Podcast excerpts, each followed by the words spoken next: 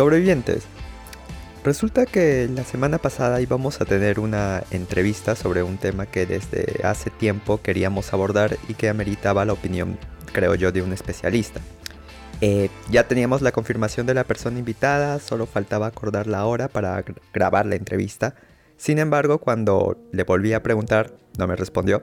Fue como que un ok, y bueno, como ya estábamos contra el tiempo, tampoco era la idea presentar algo así improvisado, armado a último minuto. Y bueno, por esa razón no hubo programa la semana pasada. Disculpas por eso. Y esto nos deja una reflexión que si tu amigo o amiga te invita a su podcast, si le dices que sí, entonces anda. Si le dices que no, entonces no es no. Pero bueno, más allá de eso, vamos de lleno al capítulo del día de hoy.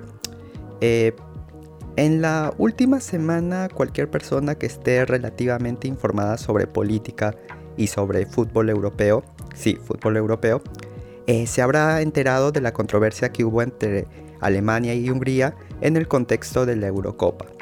Resulta que la alcaldía de Múnich quería iluminar el estadio de la ciudad con los colores de la bandera LGTBIQ, en rechazo a la ley homofóbica del gobierno húngaro. Bueno, la UEFA les denegó la solicitud, hubo todo un bolondrón, pero surge la pregunta por qué Hungría tiene una de las legislaciones más atrasadas en materias de derechos LGTBIQ en Europa. ¿Quiénes son? ¿Cómo gobierna en este país? Bueno, bienvenidos a otras latitudes. Comenzamos. Como siempre, primero vamos a contextualizar. Hungría es un país que se encuentra en Europa Central, miembro de la Unión Europea, tiene casi 10 millones de habitantes y es una república parlamentaria. Sin embargo, la Hungría actual, por así decirlo, nace en 1989 cuando se desprende junto a otros países de Europa Central y Oriental de la influencia soviética. A partir de 1990, Hungría asume los postulados de las democracias liberales y experimenta durante casi, casi 15 años una especie de bipartidismo entre el centro izquierdista Partido Socialista Húngaro y el hasta entonces centro-derechista Unión Cívica Húngara, más conocida como Fidesz. Eh, la política actual en este país no se puede entender sin Fidesz y sin la figura de Víctor Orbán, el actual primer ministro. Fidesz es, en su fundación tenía el nombre de Alianza de Jóvenes Demócratas, una organización integrada por gente muy joven, eh, y este partido nació en medio de la efervescencia que representó la caída de los regímenes socialistas, si se les puede llamar así, de la Europa Oriental. El partido que nació defendiendo los postulados del liberalismo social y económico poco a poco giró hacia ser una agrupación de tendencia conservadora y nacionalista que sin embargo respetaba las reglas del llamado juego democrático. Por eso en 1998, en alianza con otros partidos más chiquititos, eh, Fidesz logra instalarse en el poder bajo el mando de Víctor Orbán, hace su gobierno, tiene una política económica decente, se une a la OTAN, pero en las elecciones del 2002 pierde ante los socialistas. Es en el 2010 que Fidesz y Orbán regresan al poder, logrando las dos terceras partes del Parlamento. Sobrevivientes, ¿ustedes se imaginan que en sus países el presidente o primer ministro, su partido tenga las dos terceras partes de la Cámara Legislativa? O sea, puede hacer lo que quiera. Ahí fue cuando las posturas conservadoras y nacionalistas de este partido entraron en un proceso de radicalización. Pero aparte de la constitución húngara, que fue redactada como se les dio la gana, muchas otras cosas cambiaron en este país. Se desmanteló el estado de bienestar, la libertad de expresión se vio limitada y sobre todo se cambiaron las reglas electorales en una especie de gerrymandering. Aquí abro paréntesis. El gerrymandering hace referencia cuando se desdibuja y dibuja el mapa de circunscripciones electorales de tal manera para que se beneficie a un partido político. Entonces el partido que está en el poder y hace esta jugada, así tenga pocos votos, va a tener una sobre representación parlamentaria, mientras que su adversario así tenga mayor cantidad de votos, va a tener una representación mínima.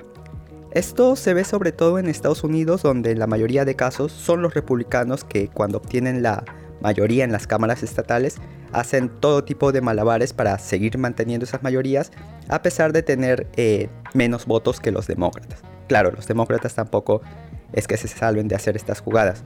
Bueno, cierro paréntesis. Por esta razón en las elecciones del 2014, Fidesz volvió a ganar, obteniendo nuevamente los dos, eh, los dos tercios del Parlamento, y en el 2018 ocurrió lo mismo. Oye Carlos, pero ¿acaso los partidos políticos de la oposición no hacen bulla? ¿La población no sale a marchar? ¿La Unión Europea acaso está pintada?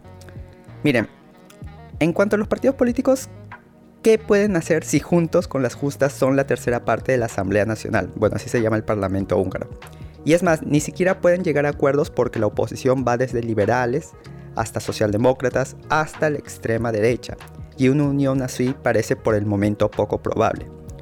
Orbán y Fidesz sí también tienen una fuerte oposición ciudadana, pero hay que tener en cuenta que el gobierno ha sabido manejar muy bien un discurso nacionalista, populista, eh, identitario que ha pegado en gran parte de la población. Orbán, creo yo, es uno de los políticos más hábiles de toda Europa y ha sabido crear enemigos para hacerlos confrontar con la población. O sea, y estos enemigos son inimaginables, o sea, son, un montón. Son socialistas, liberales, refugiados, feministas, eh, la comunidad LGTBIQ, George Soros, intelectuales, la misma Unión Europea. Además, dentro de todo, la economía húngara ha tenido un crecimiento ininterrumpido por lo menos desde el 2014, lo que ha dibujado la imagen de un gobierno eficiente y que hace respetar la cultura y soberanía nacional. Por otro lado, la Unión Europea ha tenido una respuesta muy tardía con la deriva cada vez más autoritaria del gobierno de Orbán. Y esto en parte por dos razones. La primera es que Fidesz, que pertenecía al Partido Popular Europeo, y ustedes como recordarán en el capítulo 12 de la primera temporada de Otras Latitudes, hablé sobre las siete familias europeas. Bueno, la más importante es precisamente el Partido Popular Europeo, que agrupa a todos los partidos conservadores de la Unión Europea. Bueno, los principales partidos de este grupo, en especial de Angela Merkel, la Unión Demócrata Cristiana de Alemania, y el Partido Popular de España, se mostraban muy permisivos con Fidesz porque temían generar una ruptura dentro del grupo, a pesar de que no les gustaba para nada las cosas que se estaban empezando a hacer por allá. Sin embargo, eh, dentro de los, de, los populares, del grupo de los populares, se dio un debate donde se aprobó por amplia mayoría que los partidos del grupo que no respetasen los valores de la Unión Europea serían expulsados. Orban tomó esto como una clara ofensa hacia su agrupación porque, como vuelvo a decir, también es que estos partidos ya estaban empezándole a, a molestar eh, así que decidió salirse de esta familia política. Lo que en parte también fue un alivio para los populares que ya se estaban cansando de tener que mirar de costado cada vez que Fidesz hacía su pendejada y media. La segunda razón es que Hungría no es el único país rebelde dentro de la Unión. Generalmente este país tiene a Polonia y a Eslovenia como aliados y en menor eh, proporción a República Checa, países cuyos gobiernos están siguiendo la misma línea que los húngaros. Sin embargo, la, gota que rebalsó el vaso fue precisamente esta ley recientemente aprobada por el Parlamento húngaro donde se prohíbe hablar de movimiento LGTBQ y compara la homosexualidad con eh, la pedofilia. Fue ahí cuando los líderes de las principales instituciones de la Unión Europea saltaron a criticar una ley que atenta contra los valores mismos de la Unión. Por si fuera poco, 17 gobiernos de los países más importantes, entre ellos Alemania, Francia, España e Italia enviaron una carta denunciando esta ley. Y en la última reunión del Consejo Europeo, casi todos los mandatarios de las diferentes familias políticas lanzaron sus ataques contra Orbán criticando esta medida. Incluso el primer ministro de Países Bajos, Mark Rutte, le dijo, oye, mira papi, si no quieres respetar los valores de la Unión Europea, entonces vete. ¿Qué carajos haces acá? Bueno, no le dijo eso, pero literalmente, pero al menos le dio a, entender de que si no le gustaba cómo eran los valores, cómo se conformaba, cómo era la dinámica dentro de la Unión Europea, bueno, la puerta estaba abierta. Y el problema para Orban es que a pesar de que la población de Hungría es muy conservadora y nacionalista, también son uno, es uno de los países donde la población más cómoda se siente en pertenecer en la Unión Europea. Además, Hungría también es uno de los países que más se beneficia de pertenecer a este grupo. Ahora, ¿qué pasará? No lo sé sobrevivientes, lo que sí es que Orban está aislando a su país en un momento en que Hungría está en segundo lugar a nivel mundial en fallecidos por COVID per cápita, según la Universidad Johns Hopkins, que es la institución que mejor ha estado contando los contagios y fallecidos por COVID. Si quieren saber qué país está en primer lugar, bueno, adivinen cuál. Sí, exacto, Perú. En fin.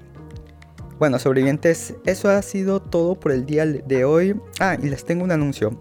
El 11 de julio, Otras Latitudes cumple un año de existencia. Sí, estamos bastante felices por, por esto. No puedo creer que ya haya pasado un año. Eh, y para celebrarlo, el viernes 9 de julio vamos a tener un capítulo especial. Así que están invitados. Bueno, yo tenía pensado entrevistarme a mí mismo, pero Pedro me dijo que no, que no sea guachafo. Así que él va a estar en el episodio especial del 9 de julio también. Y nada, sobrevivientes, no se olviden de seguirnos en Facebook e Instagram como otras latitudes. Nos vemos el próximo fin de semana. Hasta luego.